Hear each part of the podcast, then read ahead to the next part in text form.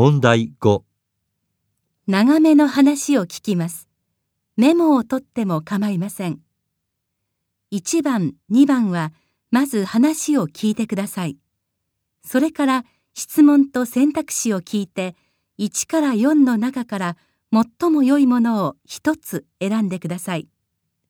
1番、事務所で男の人と女の人が話しています。社長、このコピー機、色が薄くしか出ないのですが、インクは補充してあるんですが、そう、困ったね。そのコピー機、もう古いからね。とりあえず、プリンターのコピー機能を使っといて。あ、プリンターも調子悪いって言ってたんだっけ？はい、うまく紙が送れなくて。でも、毎回じゃないので、なんとか。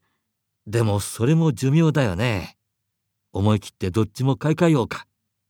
しかし、先月は冷蔵庫が壊れて買い替えたし、エアコンもこの間つけた時、カタカタ変な音がしてたし。なんだか一度に変になるね。エアコンも暑くなってから壊れたんじゃ困るから、今のうちに修理頼んでおかないと。ああ、物入りだな。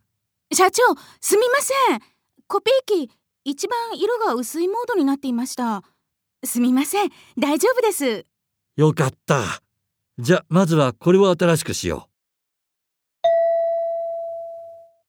男の人がこれから買うものは何ですか？う。1、コピー機、2、プリンタ3、ー、エアコン、4冷蔵庫。